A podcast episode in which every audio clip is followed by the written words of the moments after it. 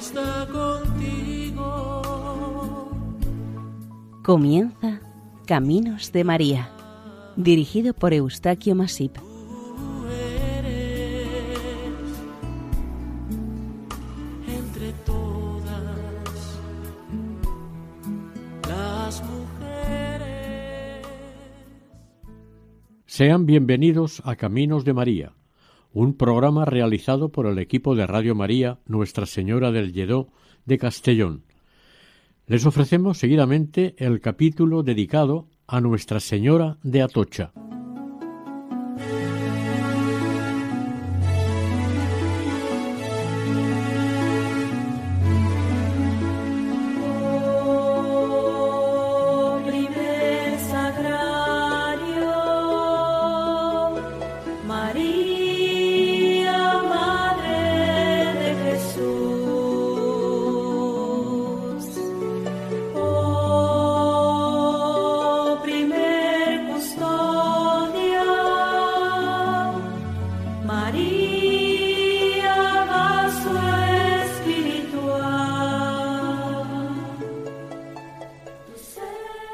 Tus plantas se extiende tranquilo y en tu fe encendido canta con amor.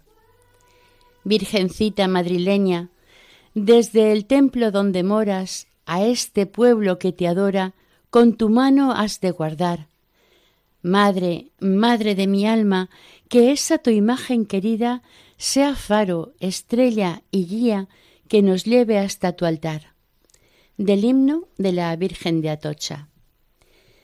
En la ciudad de Madrid existen seis iglesias elevadas a la categoría de basílica.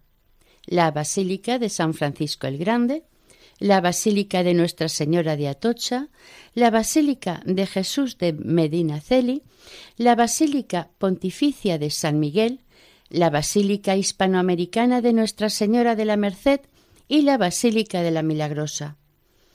Como podemos ver, la Real Basílica de Nuestra Señora de Atocha es una de las seis basílicas que hay en Madrid. Le fue otorgado el título de basílica el 12 de noviembre de 1863 a petición de la reina Isabel II de España, gracia que le concedió al templo el Papa Pío IX. Está edificada esta iglesia sobre el antiguo convento de los padres dominicos de Nuestra Señora de Atocha y albergaba la primitiva ermita en la que se le daba culto a esta antiquísima imagen de la Virgen bajo esta advocación.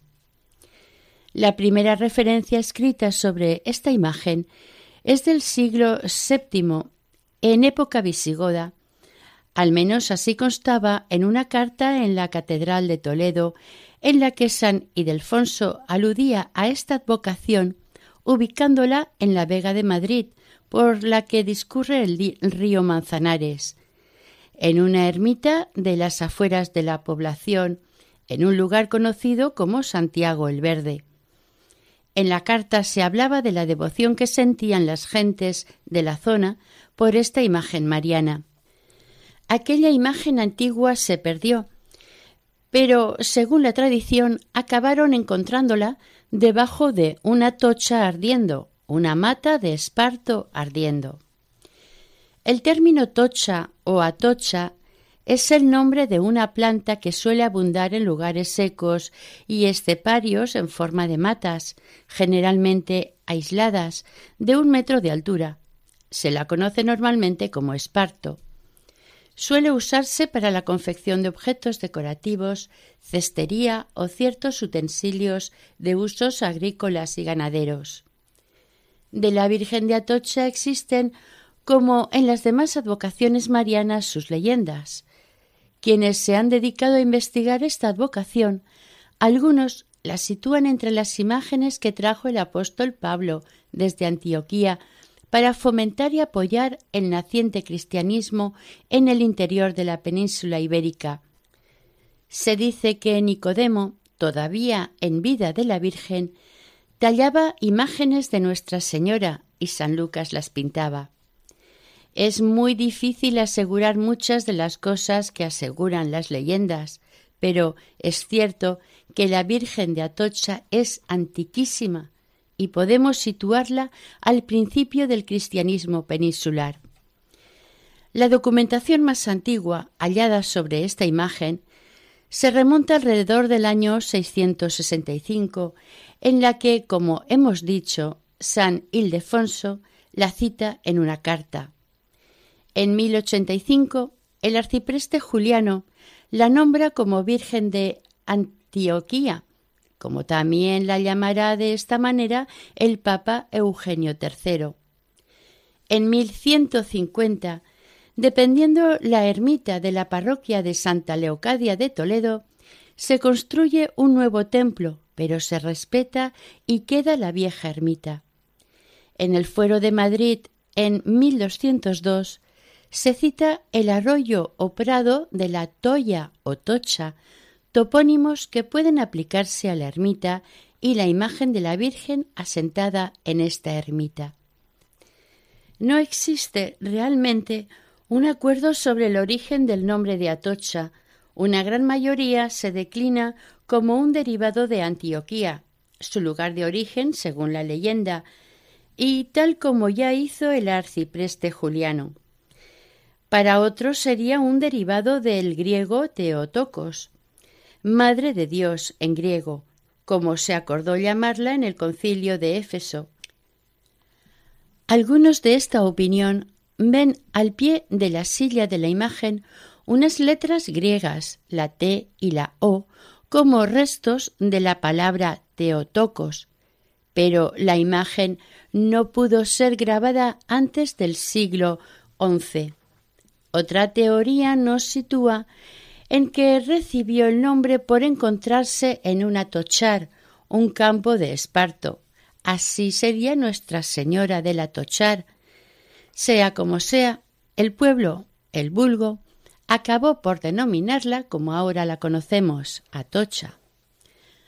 Dos relatos muy similares nos lo cuentan así. El primero de los mismos nos describe unos hechos ocurridos en el año 720, siendo Papa Gregorio III, y dice Alrededor de los años 750 se llevó a cabo una hazaña guerrera por el caballero madrileño don Gracián Ramírez, que algunos autores llamaban alcalde, y que era especialmente devoto de la Virgen de Atocha en su ermita, que fue respetado por establecerse en las capitulaciones de Madrid. Al desaparecer un día la imagen, empezaron a buscarla hasta que la encontraron escondida entre la hierba tocha, es decir, esparto. Entonces, con la ayuda de otros vecinos, decidieron reedificar la ermita con mejores materiales. Los moros creyeron que estaban construyendo en su lugar un fuerte y quisieron acabar de una vez con aquellos infieles cristianos. Gracián, viendo que tenía que luchar contra ellos en inferioridad de condiciones y temiendo por los ultrajes que pudieran hacerles a su mujer e hijas, y ante sus ruegos, las decapitó llevando sus cuerpos a la ermita. A partir de esos momentos lucharon con tal denuedo que venció a los enemigos, volviendo entonces a dar gracias a la Virgen por la victoria. Pero cuál fue su sorpresa cuando se encontró a su mujer e hijas vivas por milagro de Nuestra Señora de Atocha.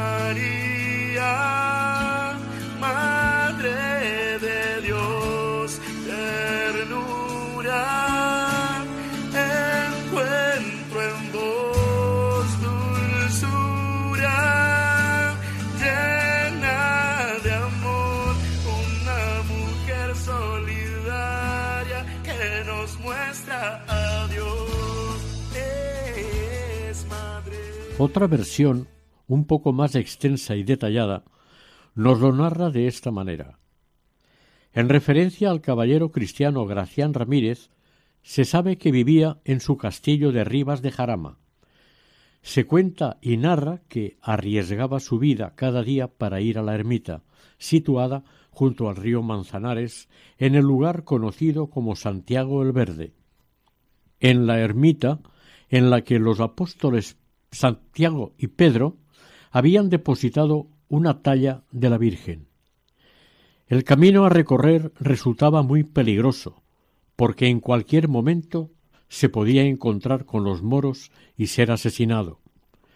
Esto, por lo visto, poco le importaba al caballero, y su devoción era tan grande que prefería jugarse la vida a diario por su fe. Un día llegó a la ermita y la encontró saqueada. El eremita decapitado. La lámpara de plata no estaba, y tampoco estaba en el altar la imagen de la Virgen. Furioso y airado salió de la ermita y levantando el puño iba maldiciendo a los sarracenos. Gracián se comprometió a encontrarla costase lo que costase. Al regresar a casa, en un recoveco del cerro, ahora San Blas, halló la imagen de la Virgen. En ese momento se desató una aparatosa tormenta, y uno de los rayos cayó sobre un atochal o espartal cercano. Enseguida se levantó una gran humareda, y a continuación quedó todo cubierto de llamas. Gracián estaba asustado, pero no dejaba de mirar el fuego y la humareda. Al momento descubrió asombrado que la imagen de la Virgen estaba intacta, junto a la cepa de la tocha. Emocionado y contento, la recogió devotamente y regresó a toda prisa. Y como consecuencia de este suceso, se animaron los cristianos a construirle una ermita a la Virgen, que había sido encontrada en la cepa de la tocha, la mata de Esparto. Les movió a esta obra el poder albergarla y venerarla debidamente. Al día siguiente, cuando los cristianos estaban faenando en sus tierras, fueron atacados por unos feroces y armados sarracenos. Mataron a todos los cristianos, menos a Gracián, y la ermita no se pudo terminar. Gracián volvió a su casa y contó a su esposa e hijas lo que había sucedido, y les vaticinó que morirían pronto, en mano de los infieles musulmanes. La mujer, en un acto de orgullo, dijo antes morir que perder la honra y ver perderla en nuestras hijas. Y le suplicó a su marido que las matara. Él, entre sorprendido y aterrado, vaciló, pero finalmente tuvo el valor necesario para decapitarlas. Aquella misma noche, Gracián llevó a escondidas a la ermita el cuerpo de su esposa e hijas, y suplicó apenado a la Virgen el perdón de sus actos. Al amanecer salió de la ermita dejando los cuerpos de sus familiares muertos y regresó a la aldea. Tenía en su mente la muerte de su familia y se prestó a ayudar a sus vecinos cristianos que se estaban preparando para la temida lucha. Verdaderamente la lucha fue muy cruenta. Los musulmanes superaban en mucho a los cristianos, pero al final vencieron los cristianos. Los vencedores atribuyeron enseguida a la Virgen de Atocha esta inesperada victoria. Comprendieron que Nuestra Señora intercedió por ellos. Gracián volvió a la ermita para seguir pidiendo perdón por los crímenes cometidos, habiendo destruido a su familia, de pronto oyó una voz femenina que le llamaba por su nombre, y al volverse vio que se trataba de su esposa y de sus hijas. Estaban vivas, y solamente se les veía una cicatriz sonrosada en el cuello, que le hiciera recordar tan desagradables y letales sucesos. La Virgen había realizado un doble milagro, devolver a la vida a su familia e interceder por la victoria sobre los sarracenos. La Virgen de Atocha no fue ni la primera ni la última de las imágenes marianas que intercedieron a favor de los cristianos en su liberación del poder agareno en tiempos de la Reconquista. Esta tremenda leyenda también la recordaron y narraron Lope de Vega, Rojas, Zorrilla y Juan Eugenio Arcembús. Volviendo a aquella pequeña ermita, pasado un tiempo en el siglo XI, se convirtió en una iglesia de mayor dimensión, según consta en documentación válida. El Madrid de aquel entonces, como hemos visto, estaba bajo dominación musulmana. Aquella ermita tendría unos quince pies de larga por unos doce de ancha. Téngase en cuenta que los invasores sarracenos vivían cerca. Ellos no permitían ninguna grandiosidad en la construcción de iglesias, y así consta en las capitulaciones, diciendo claramente que solamente se permitía el culto a la Virgen María de Atocha y en la parroquia de la Santa Cruz. En aquellos tiempos de dominio musulmán, Atocha era la prisión de muchos hombres a causa de su fe cristiana que profesaban. En la prisión como los carceleros no alimentaban a los presos, las familias les traían comida para alimentarlos.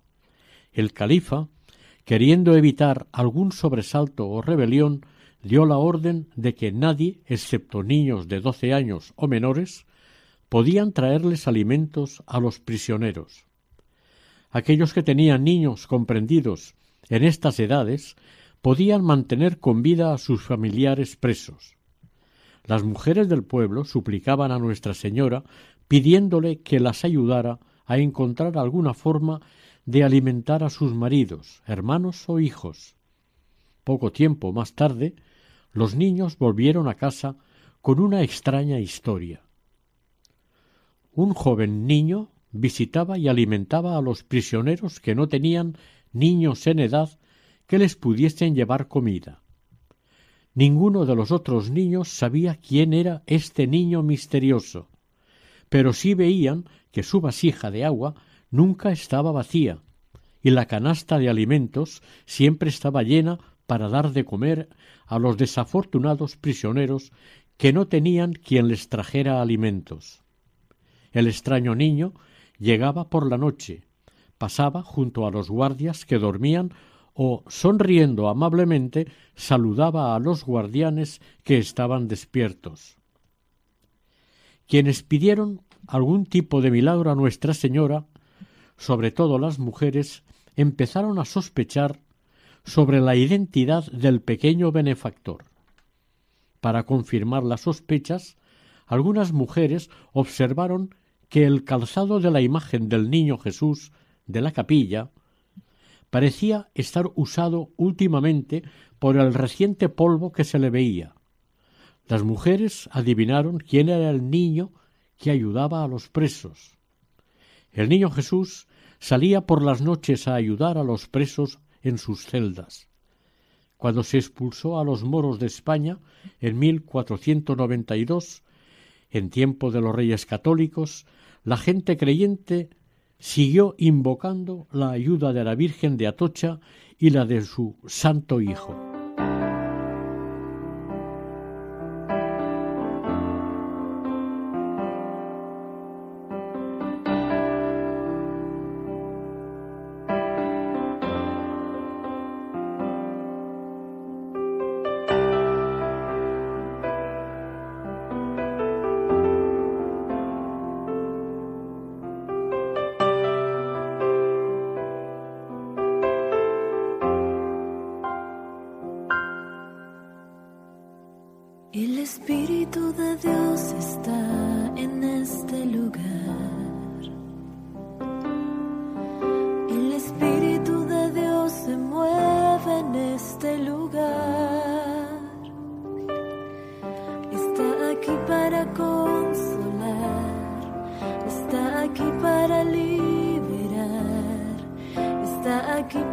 el Espíritu de Dios está aquí. El Espíritu de Dios está en este lugar. La advocación del Santo Niño de Atocha es una de las tantas que se conocen sobre el Niño Jesús y esta tiene su origen en Atocha. Es una leyenda del siglo XIII que ha perdurado en el entorno madrileño hasta nuestros días. Esta devoción por el Niño Jesús los conquistadores españoles la llevaron de alguna manera a México. Un general y sus tropas llegaron a un paraje en el que había un fresno muy cerca del árbol, había un pozo al que la gente acudía por agua. El general pensó que podría edificarse en este lugar un nuevo pueblo y llamarse Fresnillo. Cuando empezaron a construir el pueblo, los obreros vieron llegar a una mula cargada de una gran caja de madera en su lomo. Los obreros la libraron de la caja y le dieron de beber agua fresca, pero al quitarle la caja del lomo, la mula salió corriendo y no pudieron alcanzarla. Cuando abrieron la caja, encontraron una moneda de plata con un Cristo crucificado llamado Corpus.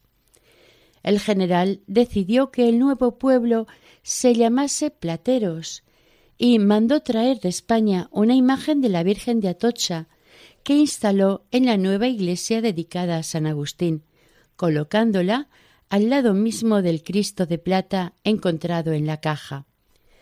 Al poco tiempo se encontraron unas minas de plata cerca de Fresnillo y ocurrió una gran explosión en la que varios mineros quedaron atrapados dentro de la misma, en la mina. Las esposas de los mineros acudieron ante la Virgen de Atocha a rogarle por sus maridos atrapados en la mina, y les llamó la atención que el niño Jesús no estuviese en brazos de su madre. El santo niño había ido en ayuda de los mineros sepultados para darles comida y agua y mostrarles el camino de salida de la mina. Cuenta la leyenda que cada vez que ocurría alguna desgracia en las minas, el niño acudía a auxiliar a los mineros. A partir de entonces, el santo niño de Atocha lo pusieron en una urna de cristal para que todos lo vieran y adoraran, y fue proclamado santo patrón de Zacatecas, y protector de los mineros. Actualmente, en Navidad, se realizan especiales peregrinaciones a plateros en Zacatecas a venerarlo y ofrecerle juguetes. El Santo Niño de Atocha va vestido con una capita, su sombrero adornado de plumas, su bastón de peregrino con un fruto de acacia en una mano y una cesta llena de pan en la otra retomamos la historia de Nuestra Señora de Atocha. A partir de 1083, cuando estas tierras madrileñas fueron conquistadas por el rey Alfonso VI de León, la ermita adquirirá una mayor dimensión. Se afirma en el Fuero de Madrid que con las posesiones de que dispone el templo se podían atender todos los gastos de los capellanes al servicio de la ermita y demás gastos para el mantenimiento y culto. Cuando el confesor de Carlos I, don Juan Hurtado de Mendoza, supo del estado ruinoso de la ermita, decidió intervenir para convertirla en una gran iglesia y reconvertir la casa de los clérigos en un convento destinado a los padres dominicos, a la orden de predicadores que estarían dedicados al mantenimiento y atención del santuario. Así lo aprobó y concedió el Papa Adriano VI el 11 de junio de 1523. La monarquía española inició a partir de este momento una devoción muy especial a Nuestra Señora de Atocha que perdurará hasta la actualidad a pesar del cambio de dinastías y regímenes. El propio rey Felipe II tenía una gran devoción por la Virgen de Atocha y la llamaba patrona de Madrid y también de todos sus reinos. Previamente a cualquier combate se acercaba hasta el santuario para pedir la protección y ayuda de Nuestra Señora. Lo mismo hacía después de ganar cada batalla, yendo a agradecérselo. Según cuentan las crónicas, con ocasión de encontrarse el rey en Extremadura y caer enfermo de una fuerte epidemia de catarros, temiendo la corte por su vida, decidieron sacar a la Virgen en procesión el 25 de marzo de 1580, tras la que consiguió el rey una gran mejoría. En agradecimiento, Felipe II mandó edificar la capilla mayor. Felipe III, hijo del anterior, el 10 de noviembre de 1602 puso su patronato real a la iglesia y el convento de Atocha. Un gran devoto de la Virgen bajo esta advocación fue Felipe IV. Este la proclamó protectora de la familia real y de la monarquía española en 1643. Durante su reinado, el 14 de agosto de 1652, se quemó la iglesia primitiva y ordenó se restaurara completamente. Carlos II encargó la decoración interior al pintor Lucas Jordano. Entre los siglos XVI y XVII, un embajador italiano envió a la iglesia de Nuestra Señora de Atocha un Cristo de tamaño natural, en agradecimiento a la Virgen por unos favores recibidos. El Cristo era una copia fiel del Santo Cristo de Luca, población italiana donde se venera la talla del Cristo original. Esta imagen del crucificado llegó a España ricamente vestida y con zapatos de plata. En España se evitaban estas manifestaciones de lujo por los delincuentes y valentones que se alquilaban para delinquir. Un soldado ya mayor no conseguía cobrar las deudas atrasadas de quienes le debían por culpa de legueleyos o burocracias interminables. Aburrido, hastiado y con el estómago vacío, acudió a rogar ante el Santísimo Cristo. Unos rezos repetidos, una manifestación de su impotencia y de una suma necesidad tuvo una sorprendente acción por parte de la imagen del Cristo crucificado. La santa imagen le alarga un pie y deja en manos del militar uno de los zapatos de plata. Sorprendido y contento, el soldado fue hasta Arganda y en una taberna mostraba el zapato a todo el mundo. Al poco rato llegó la justicia y al preguntarle del por qué estaba en su poder la sagrada y valiosa prenda, les contó lo que le había sucedido y nadie le creyó. Explicaba lo sucedido, pero nadie lo creía. Inculpado, fue detenido y nombró como testigo al propio Cristo de Luca.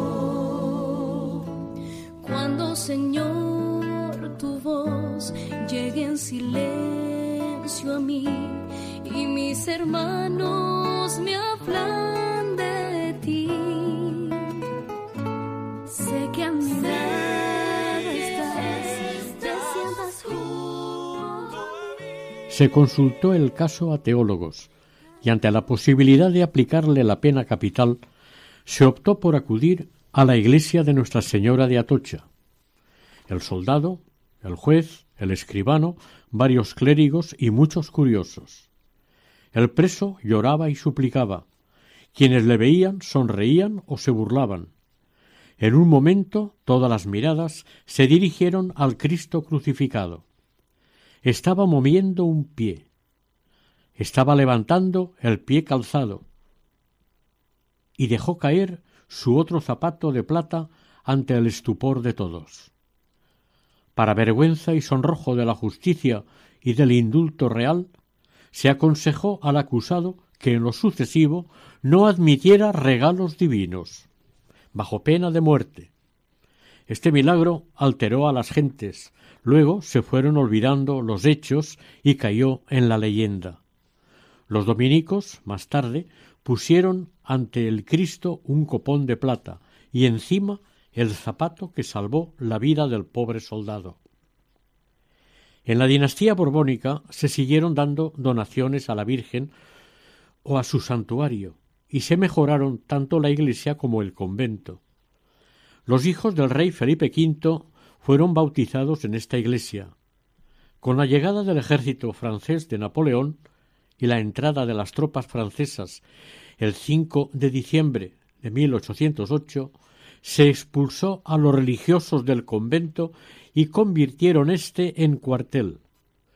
Se robaron, estropearon y destruyeron numerosas obras de arte, incluidas la biblioteca y las imágenes del templo, aparte los innumerables inconvenientes que pusieron a los creyentes españoles que estuvieron sufriendo las consabidas agresiones de la soldadesca gala.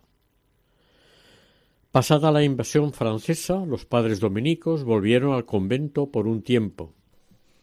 En 1834 se produjo la exclaustración de conventos en todo el país por la famosa e injusta ley de desamortización de Mendizábal, hecho que produjo grandes daños a la Iglesia y no favoreció en nada al pueblo llano, sino a quienes ya estaban en el poder abusando del mismo. El convento pasó a ser cuartel de inválidos y la iglesia parroquia castrense. El 12 de noviembre de 1863, a petición de la reina Isabel II, su santidad el Papa Pío IX otorgó al santuario de Nuestra Señora de Atocha el título de Basílica Menor de la Iglesia. De esta manera, Madrid tuvo su primera basílica. A esta época pertenece el suceso vivido por la reina Isabel II, que era una persona muy devota de la Virgen de Atocha. Isabel II, como reina, influyó grandemente para que se titulara el santuario como basílica. Un día salió de palacio en dirección a la basílica para agradecerle a la Virgen el buen parto y nacimiento de su hija, la infanta Isabel, y sufrió un atentado por parte del cura Merino. La reina salvó la vida y quiso agradecer a Dios el que se hubiera salvado milagrosamente, e hizo a la Virgen muy valiosos regalos. Una gran reforma del conjunto arquitectónico llegará con la reina regente doña María Cristina, viuda de Alfonso XII. Era el año 1888. Los dos edificios de este conjunto presentaban tan mal estado que ordenó su derribo y su construcción de otro complejo con el añadido del panteón de hombres ilustres españoles. Se hizo por concurso público y lo ganó el arquitecto Fernando Arbós y Tremantí. Su proyecto consistió en edificar una basílica de estilo neobizantino, destacando la torre de campanas o campanario, inspirado en las torres del este de España e Italia. Las obras empezaron en 1891, pero los problemas económicos sólo permitieron construir la torre y el panteón.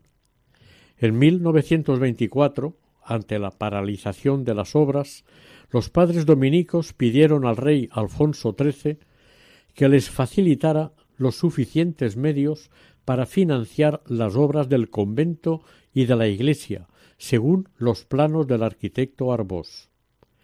El rey les cedió la propiedad y nuevos terrenos, y los religiosos siguieron la construcción por su cuenta, pero sin realizarla atendiendo a los planos del proyecto de Fernando Arbós.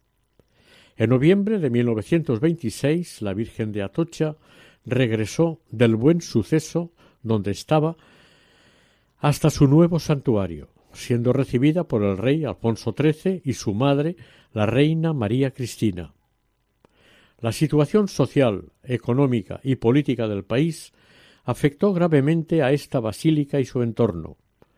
Los continuos asaltos, incendios y destrucción hizo que se perdieran numerosas obras de arte y objetos de culto de gran valor e historia.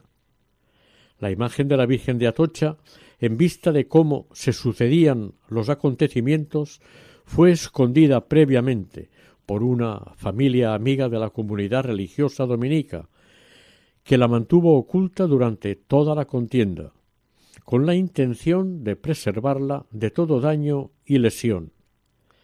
El 20 de julio de 1936, después de la Santa Misa, la Misa de doce, prendieron fuego a la basílica y mataron a los dominicos presentes.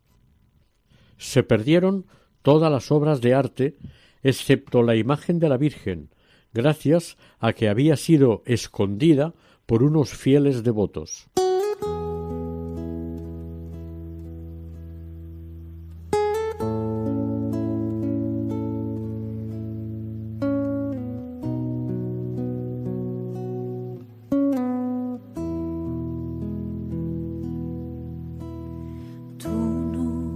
Dijiste que la muerte no es el final del camino,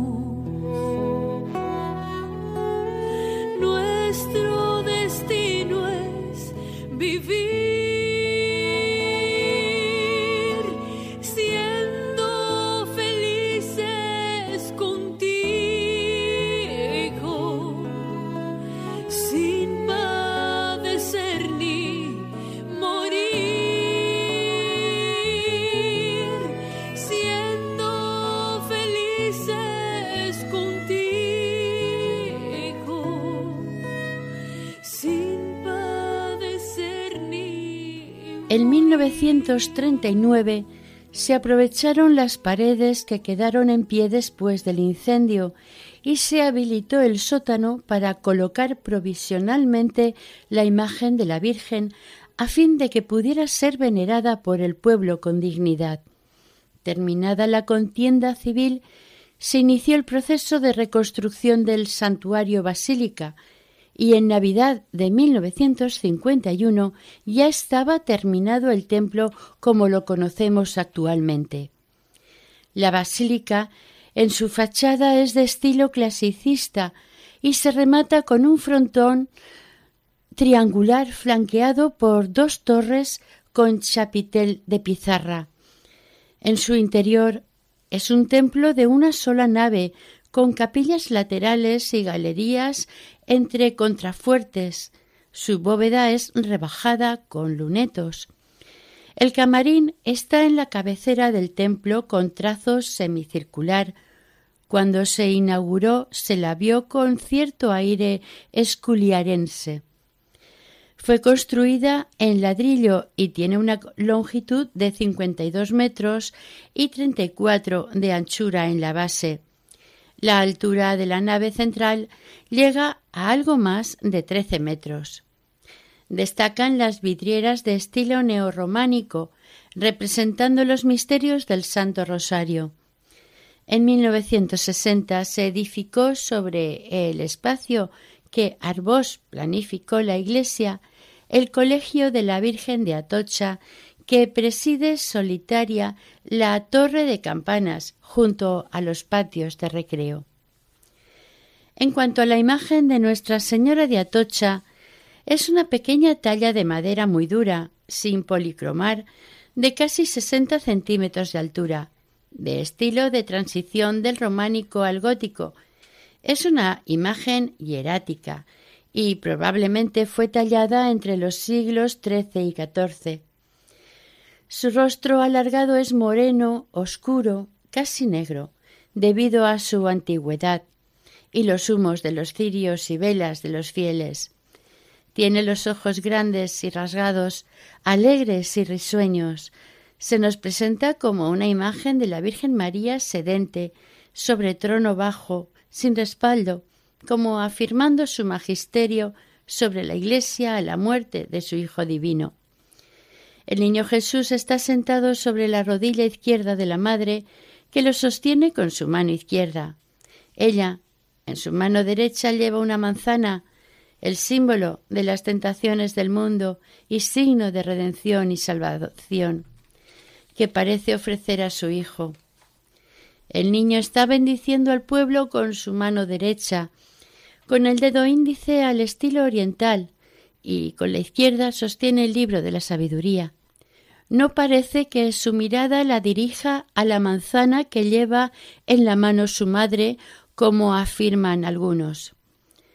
Por su antigüedad e historia, esta talla de la Virgen de Atocha de comienzos del gótico es la más antigua de Madrid y fue durante siglos su santísima patrona, y, en opinión de muchos expertos, merece el patronazgo de la capital. Es una imagen con mucha devoción entre los madrileños. Prueba de ello lo demuestra el haber recibido muchas donaciones particulares y de entidades. Dinero, herencias, fincas, joyas y ropajes para adornarla y vestirla, han sido muchos los exvotos de los fieles agradeciendo a la Virgen sus favores, y muy especialmente los regalados por la monarquía española. La Virgen de Atocha, vestida y cubierta toda la talla, excepto cara y manos, con tanto ropaje, parecía ser mucho más alta, pero hace ya unos años cuando se la despojó de las vestiduras, apareció la talla de la imagen como es realmente, una preciosa talla de madera, escondida entre vestimentas que privaban a los devotos de su realidad y belleza. A esta advocación se le atribuyen en su larga historia muchos hechos milagrosos que han ido moviendo y creciendo entre los fieles devotos a la veneración de la Virgen María bajo el título de Atocha. Ya el rey Alfonso X el Sabio recogió en sus cantigas esta devoción mariana. En la cantiga 289 cuenta cómo un labrador al que por no respetar la fiesta dominical se le cerraron las manos sin que pudiera abrirlas, pidió perdón arrepentido a la Virgen de Atocha y pudo abrirlas. El segundo milagro es el que se cuenta en la cantiga 315. Cuenta que un niño que se ahogaba con una espiga que se había tragado, su madre le condujo ante la Virgen de Atocha y el niño quedó libre de la espiga que le amenazaba de muerte. También en las cantigas se cita al Santo Niño de Atocha. Se le representa como un joven vestido de peregrino que lleva sombrero y capa y lleva una cesta llena de pan en una mano y un bastón de peregrino con la concha de Santiago en la otra.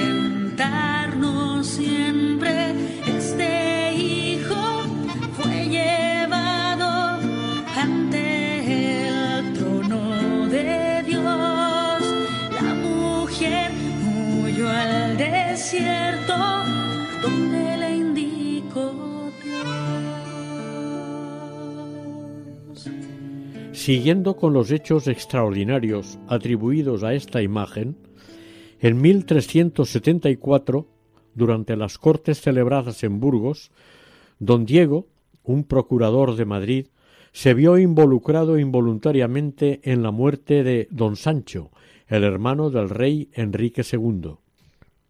El procurador se encomendó a Nuestra Señora de Atocha, prometiéndole que si se libraba de la muerte volvería de Burgos hasta Madrid descalzo y con traje de ajusticiado a darle gracias a la Virgen. Cuando ya se encaminaba hacia el cadalso, el rey Enrique se compadeció de los condenados y perdonó a todos.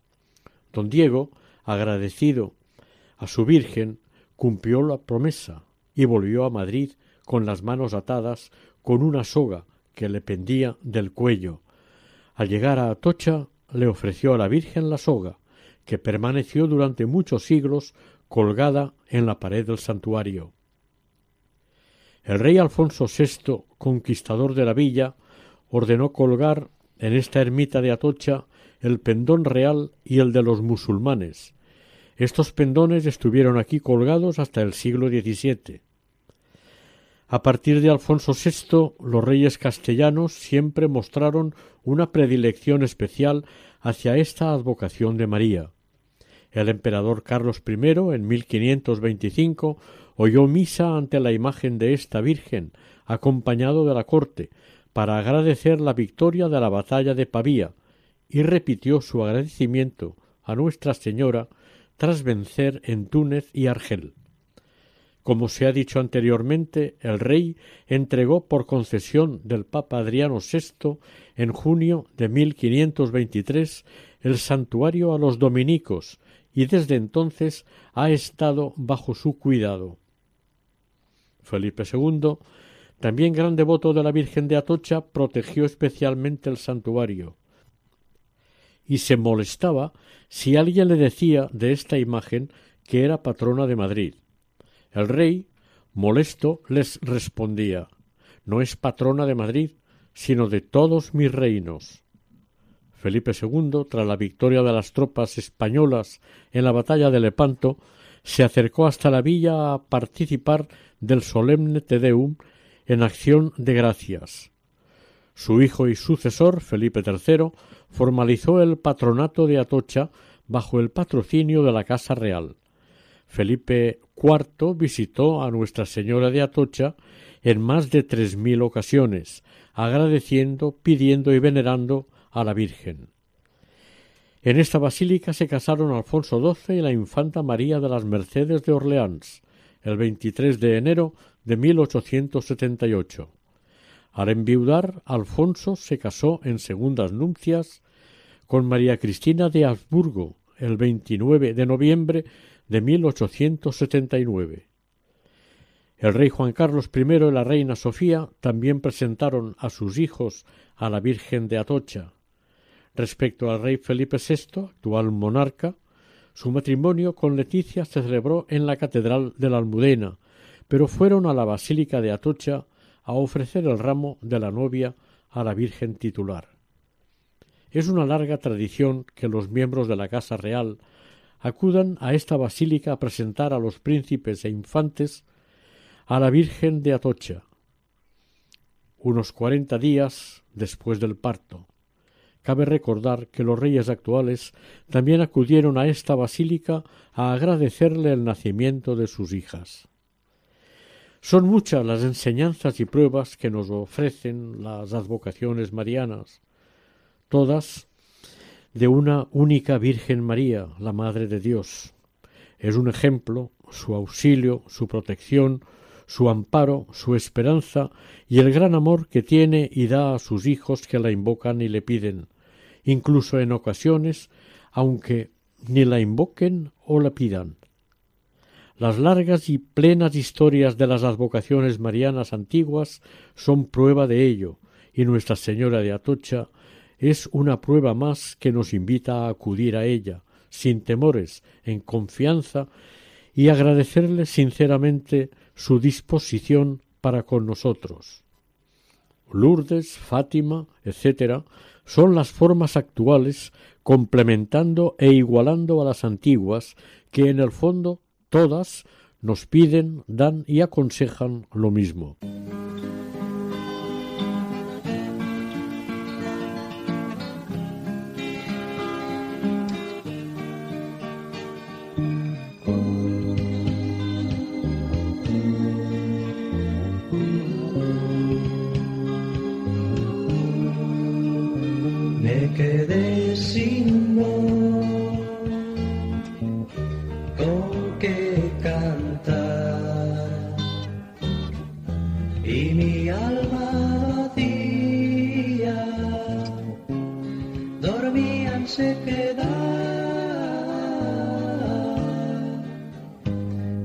Pensé para mí me pondré en sus manos,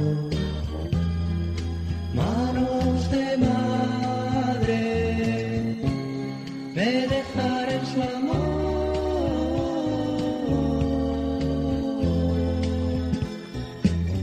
Y tú, María, Oración. Virgen Madre de Atocha, intercede por nosotros ante el Padre por el pan nuestro de cada día, ante tu Hijo por su inagotable amor y perdón, y ante el Espíritu Santo para que con su ayuda alcancemos la necesaria santidad. Confiados, filialmente te lo pedimos para mejor servicio y entrega a los demás cada día.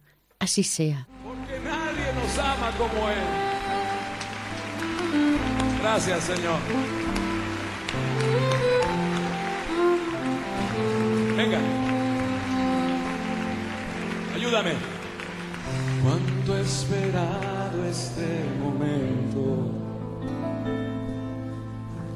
Cuánto he esperado que estuvieras así. ¿eh? Cuánto he esperado que me hablaras.